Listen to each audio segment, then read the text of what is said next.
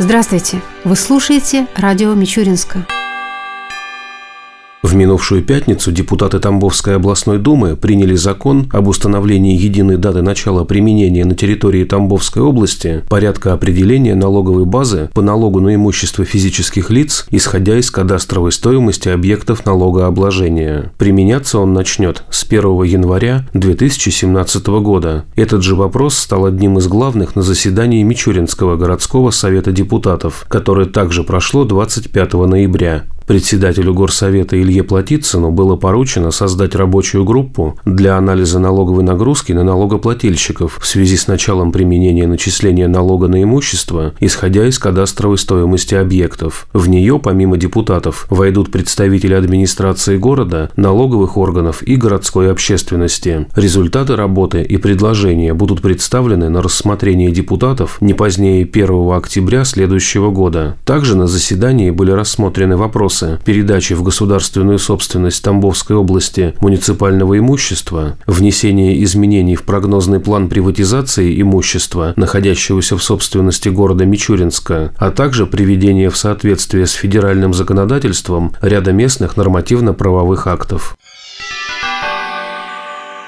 Управление Федеральной службы по надзору в сфере защиты прав потребителей и благополучия человека по Тамбовской области оценило эпидемиологическую обстановку в регионе. Общее число инфекционных заболеваний составило 27 299 случаев, что на 12,5% выше аналогичного периода предыдущего года. 92% случаев составляют грипп и ОРВИ. Рост заболеваемости зарегистрирован в регионе по 9 формам инфекционных заболеваний заболеваний. В Мичуринске выявлен случай инфекционного мононуклеоза. Это острое вирусное заболевание, характеризующееся повышением температуры тела, болью в горле и увеличением лимфатических узлов, вызываемое вирусом герпеса. В Мичуринском районе встречались случаи заболевания чесоткой и микроспорией, микотическим заболеванием кожи, волос и ногтевых пластин. В целом групповой заболеваемости среди населения области не зарегистрировано.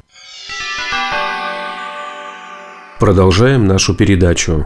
Наряду с ремонтом дорог и началом отопительного сезона, еще одним важным коммунальным вопросом, который входит в число приоритетных для многих горожан, является капитальный ремонт многоквартирных домов. На эту тему мы побеседовали с главой города Александром Кузнецовым. И в первую очередь он рассказал, сколько в этом году многоэтажек поучаствовали в программе капремонта и с какими трудностями пришлось столкнуться во время работы. В этом году работы проводились на 33 домах, на которые из фонда было выделено порядка 55 миллионов рублей. Из 30 запланированных домов у нас работы завершены в 26, и на 7 многоквартирных домах еще работы продолжаются. В основном это полностью работы по обустройству кровельного покрытия. К сожалению, мы столкнулись с тем, что, ну скажем, изменение погоды в ряде домов повлияло на залитие квартир жильцов. Здесь приходилось вызывать и подрядчиков. В каких-то конкретных случаях служащих и старших по домам, ну и стараться в досудебном порядке решать вопросы возмещения жителям затрат на проведение ремонта. И от того, как мы завершим капитальный ремонт по городу, будет в том числе зависеть и выделение средств на 2017 год. Поэтому мы, администрация города, вместе с жителями, прежде всего, конечно, заинтересованы, чтобы у нас срывов никаких не было.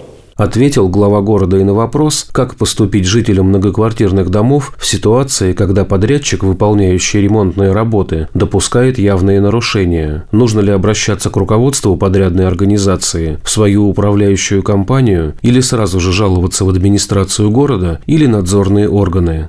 С моей точки зрения, здесь нужно смотреть разные ситуации. Если сегодня в рамках капитального ремонта заказчиком все-таки является по передаче, скажем так, полномочий фондом городская администрация, конечно, мы заинтересованы прежде всего над контролем работ, которые происходят в домах. Но нужно отметить, что в приемочном акте своими подписями участвуют не только работники администрации, это и работники фонда областного, это и представители управляющей компании, и сами жильцы. Поэтому, конечно, нужно начинать с малого. Управляющие управляющие компании прежде всего вместе с жильцами заинтересованы в качестве работ на тех домах, которые потом останутся и будут обслуживаться в рамках текущего ремонта. Но если что-то не получается, вот как я уже сказал, в рамках спорных вопросов, обращаться в администрацию города. Что касается вообще взаимоотношений между жителями управляющими компаниями, ну, наверное, хочу отметить, что с моей точки зрения, пока в городе эта работа находится на недовлетворительном уровне, часть жителей не знают своих прав, не знают своих обязанностей, что мешает, в общем-то, такой полноценной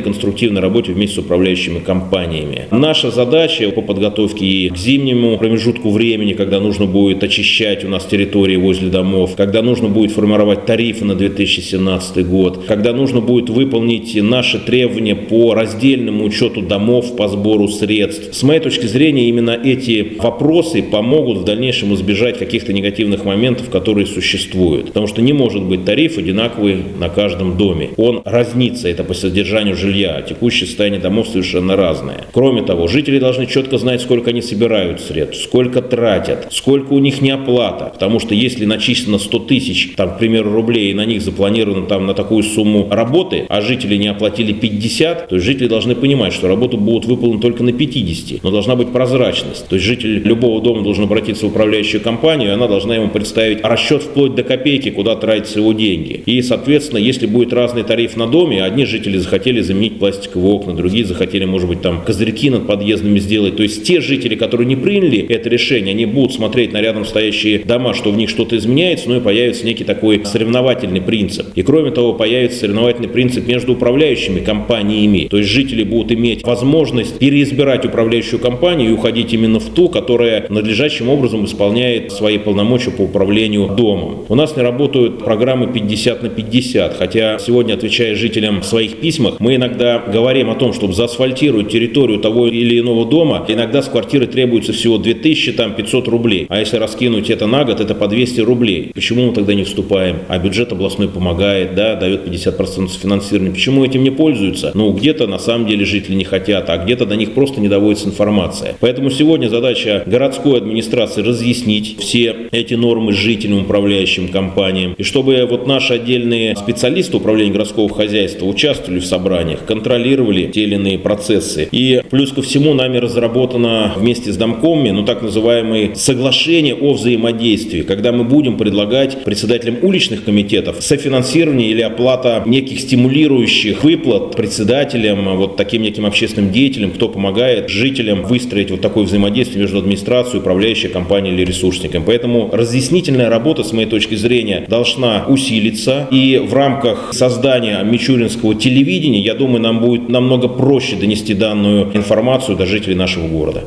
Еще одной важной темой беседы стала ситуация с общедомовыми приборами учета, которые были заменены в этом году.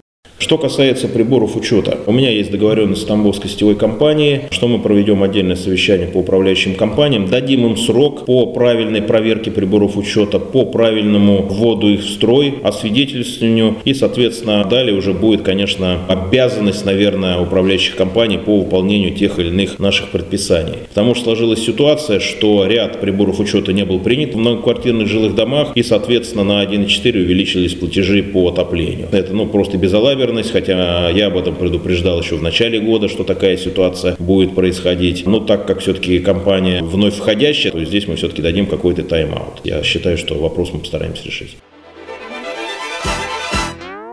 Объявление. Мичуринская местная организация Всероссийского общества слепых ведет прием инвалидов по зрению и детей с патологией зрения. Вставшим на учет организации гражданам предоставляется помощь в организации поездок на лечение, а также материальная поддержка попавшим в трудную жизненную ситуацию. Обращаться по адресу город Мичуринск, улица Гоголевская, дом 88А, по вторникам, средам и четвергам с 9 до 13 часов или по телефону 5 5 22 04.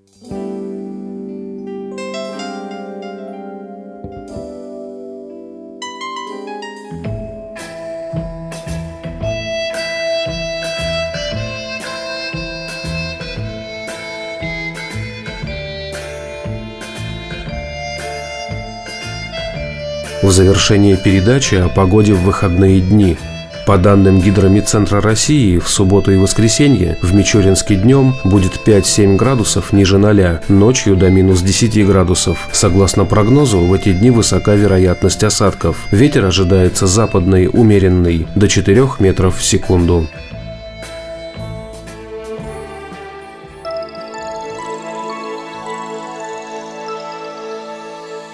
Передача радио Мичуринска окончена. До новых встреч!